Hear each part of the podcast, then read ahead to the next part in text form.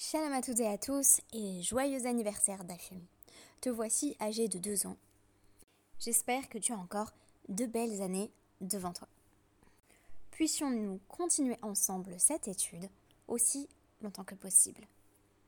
Aujourd'hui, j'ai décidé de dédier le DAF à un être encore plus jeune que notre podcast. J'ai nommé ma fille.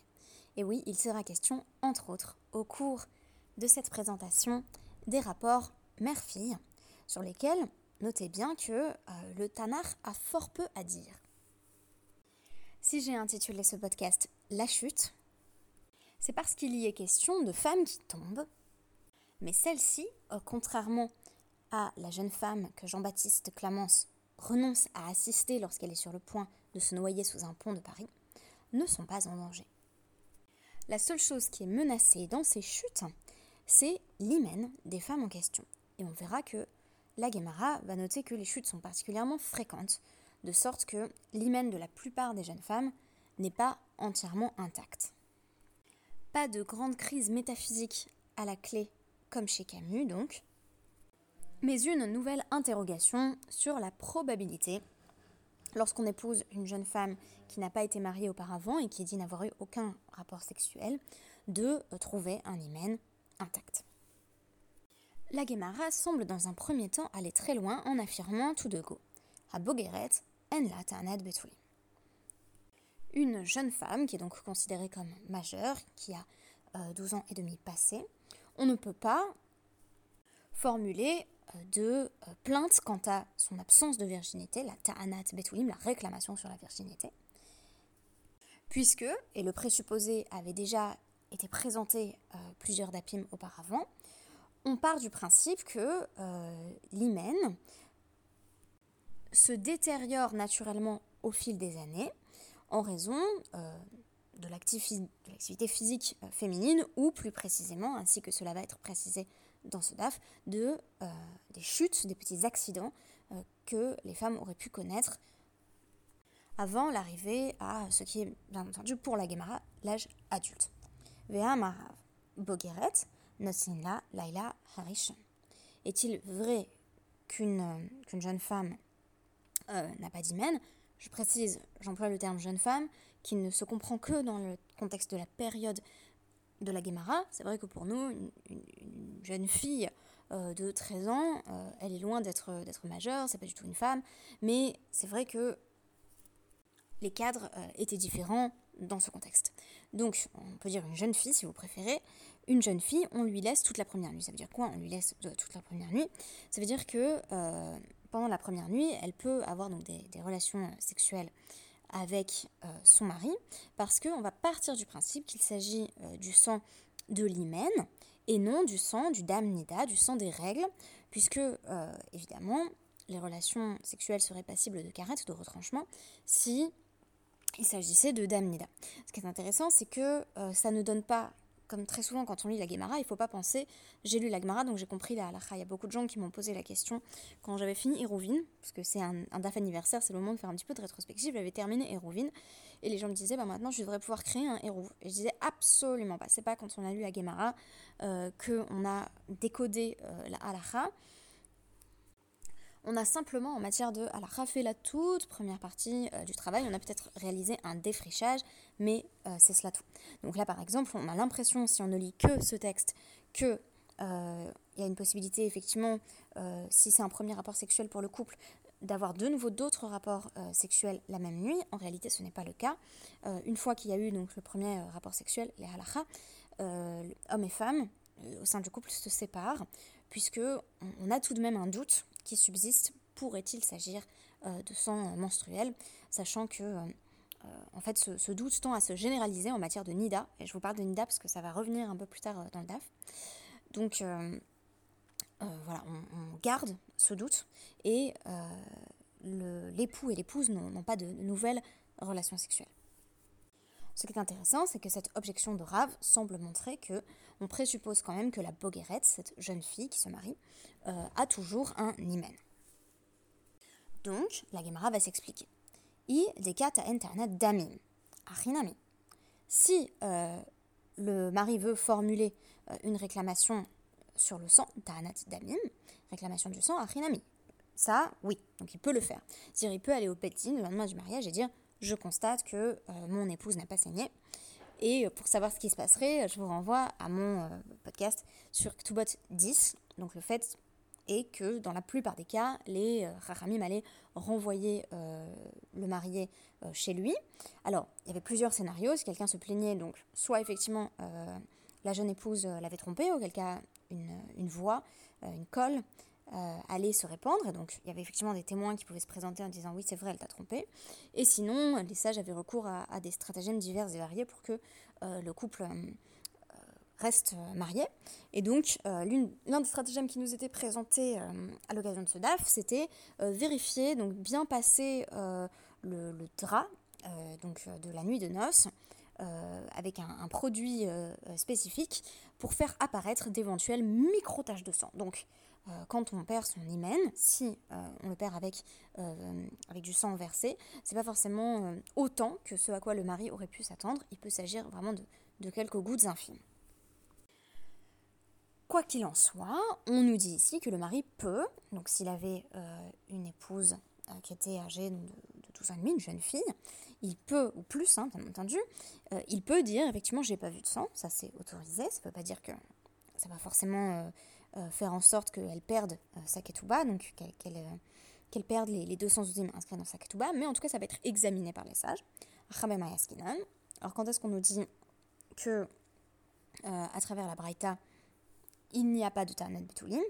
Des cas Ta'an, Ta'anat Pétar Patoir. C'est quand il veut euh, formuler la réclamation, j'ai trouvé euh, l'entrée déjà ouverte, donc j'ai trouvé une porte ouverte, euh, ce qui signifie qu'il n'a pas eu l'impression que cette sensation correspondait à un premier rapport sexuel. Il a eu l'impression qu'elle avait déjà couché avec quelqu'un d'autre, sans que ce soit lié à la présence ou l'absence de sang. Et donc là, on ne va pas écouter un homme qui présente cette réclamation si euh, son épouse était déjà une jeune fille, parce que euh, on part du principe que les, sensations effectivement peuvent un petit peu s'émousser et euh, l'hymen peut s'endommager de lui-même, de sorte qu'on n'a pas forcément l'impression que c'est que c'est aussi fermé que ce que là encore on pourrait s'imaginer. Il y a un autre avis qui m'a intéressé, qui est présenté comme un avis minoritaire, donc là encore qui n'est pas suivi les halakha, mais qui présente malgré tout un, intérêt chitatique, c'est-à-dire c'est intéressant de savoir pourquoi euh, telle, telle idée est développée dans ce contexte. Donc c'est Soumachos qui, a, rapporté au nom de Rabbi Meir. Euh, c'est marrant parce que c'est Soumachos qui nous parle de Soma, d'une femme qui est aveugle. En la Tanat Betoulim. Donc, euh, a priori, on ne se plaint pas de la non-virginité d'une femme aveugle quand on l'a épousée aveugle. Maïtama de Soumachos. Pourquoi est-ce que euh, rapporte cette parole de, de Rabbi Meir? Donc c'est Rabbi Zeira qui va nous expliquer. Mais pneu, chez Nerbetet, al karka. Parce que euh, une femme qui est aveugle, euh, il lui arrive de tomber, donc euh, de faire une chute au sol. Puisqu'elle ne voit pas et que les, moyens de, locomotion des personnes malvoyantes ou non-voyantes étaient bien moins développés qu'à l'heure actuelle, on peut partir du principe qu'une personne malvoyante allait effectivement plus facilement tomber. Oui, mais kulunami, Ravute Mihrapti. Mais ça arrive à toutes les femmes de tomber de temps en temps. Donc, objection et réponse. Kulu, Root ou Marot, les Iman. Oui, ça arrive à toutes les femmes. Et donc, ça peut arriver qu'une femme fasse une chute, c'est ce qu'on va appeler mukat etz. Donc, une femme, c'est pas littéralement forcément une femme qui, qui a été euh, déflorée par, par un bâton, mais c'est une femme qui a fait une chute et qui, à l'issue de cette chute, ou à l'issue de cause naturelle quelconque, a, euh, a perdu son hymen et donc a saigné un petit peu. Euh, et donc on nous dit Koulou, les autres femmes, quand elles tombent, elles voient le sang, ou Marot l'Iman. Et elles montrent le sang à leur mère en disant Qu'est-ce que c'est? Et euh, donc c'est la, même logique que, les premières règles.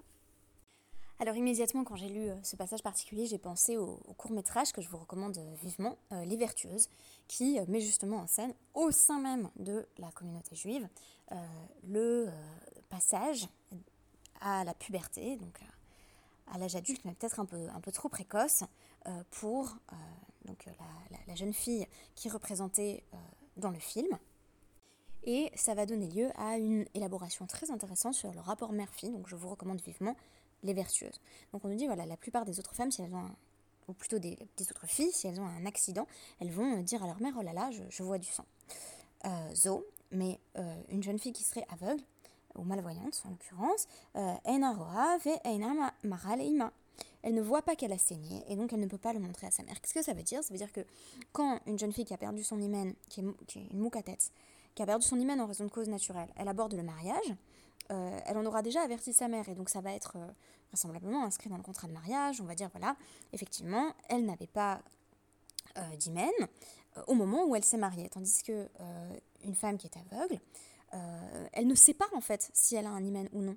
Et donc on la place dans une situation impossible parce que on inscrit 212 hymnes dans sa ketouba, et voici que le mari se plaint en disant j'ai pas vu d'hymen. Oui, mais elle, elle, ne savait pas qu'elle avait pas d'hymen. Donc euh, on est dans une situation qui est intenable euh, pour la femme malvoyante.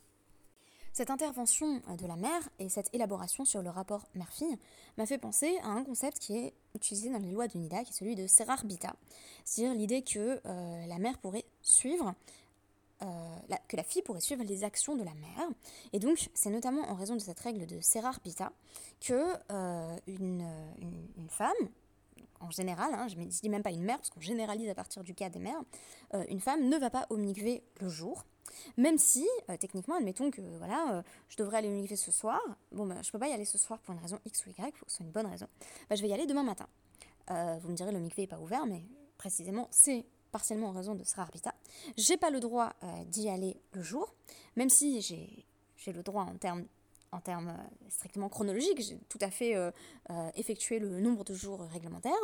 j'ai pas le droit d'y aller le jour parce que ça donnerait l'impression à ma fille, est bien petite hein, encore ma fille, euh, ça donnerait l'impression que euh, qu'on peut aller au mikvé le jour, et donc elle penserait qu'on peut y aller le septième jour des Shivanikim, donc sans attendre la nuit, et euh, donc elle, serait effectivement dans l'erreur, parce que la mère donnerait en fait, c'est rare Bita, c'est une mère qui donne le mauvais exemple. donc pour des raisons de Serar Bita, les femmes vont au mikvé seulement la nuit. Voilà, je ne sais pas si vous saviez que, que ça, joue un rôle très important euh, et que c'est pour cela qu'on doit s'enquiquiner à sortir euh, à la nuit, parfois à pas d'heure, euh, pour se rendre au mikvé. Ici, on a également une relation mère-fille de confiance qui se tisse dans l'appel à l'aide de la jeune fille qui vient de perdre du sang, qui explique à sa mère ce qui s'est passé, et seule sa mère est véritablement apte à comprendre ce qui se joue, et, et c'est elle qui peut mettre des mots sur le fait que, la fille a perdu son hymen, cela aura ensuite des ramifications sur son statut marital. Mais ce qui m'a intéressé aussi, c'est cet avis donc minoritaire, je vous l'ai dit, de Rabbi Meir, euh, sur finalement la protection euh, d'une femme, euh, d'une femme malvoyante. il faut, donc, même si cet avis-là n'est pas retenu, il y a un passage juste avant qui a, qui a, aussi attiré mon attention et qui nous affirme que donc on suit l'avis de Rabban Gamliel, vous vous souvenez de, cette, ce débat, donc où Raman Gamiel affirmait qu'on croit systématiquement une femme, elle est née émenette, euh, quand elle dit, par exemple, si donc, elle, épouse quelqu'un, elle, avait dit jusqu'ici qu'elle n'avait pas eu de relation sexuelle, et donc elle a une première relation sexuelle avec son époux, et il lui dit, ben, tu n'as pas, pas perdu de sang, ou alors je sens que, que, tu as déjà eu une relation sexuelle avec quelqu'un. Et elle avoue. Et elle dit, donc c'est vrai, mais j'ai été violée. Euh, j'ai été violée pendant, pendant les fiançailles. Et donc on nous dit que euh, on suit l'avis de Rabban Gamliel également pour euh, une personne qui serait donc Racha ou Shota, qui serait sourde et muette ou qui serait atteinte d'une maladie mentale. donc on croit ces femmes, alors même que bah, si elle est sourde et muette, elle ne peut pas aller au Beddin et dire effectivement voilà ce qui m'est arrivé. Et dans certains cas de maladie mentale, elle n'est pas non plus à même de se représenter elle-même juridiquement. Alors, que se passe-t-il? Eh bien, on nous dit que euh, c'est le Beddin qui va l'affirmer de lui-même en vertu d'un principe posé dans Michelet 31.8. Euh, Ptar euh, pitra les ilem. Ouvre ta bouche pour qui ne peut parler.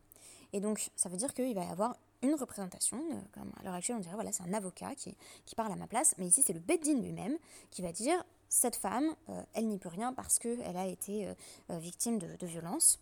Euh, donc euh, dans le cadre des fiançailles. Donc même si on ne l'a pas euh, appliqué au cas de la femme malvoyante, même si on, a gardé donc la, règle générale qui est que oui effectivement même pour une femme malvoyante il peut y avoir ta'anat betulim, on voit que la considération pour les femmes qui étaient considérées comme plus vulnérables dans cette société est bel et bien inscrite dans le texte de la Gemara. Et donc ça, nous a appris beaucoup de choses à la fois sur la, complicité entre mère et fille, qui permet à, la jeune fille de, verbaliser et de mettre des mots sur une expérience de la comprendre et de l'intégrer. Et de l'autre côté, nous avons pensé, là encore, la remise en question, la déconstruction des présupposés sur l'hymen, ainsi que le souci que les sages avaient de la préservation des femmes vulnérables. Merci beaucoup et je vous donne rendez-vous demain avec euh, Noémie Le Ben.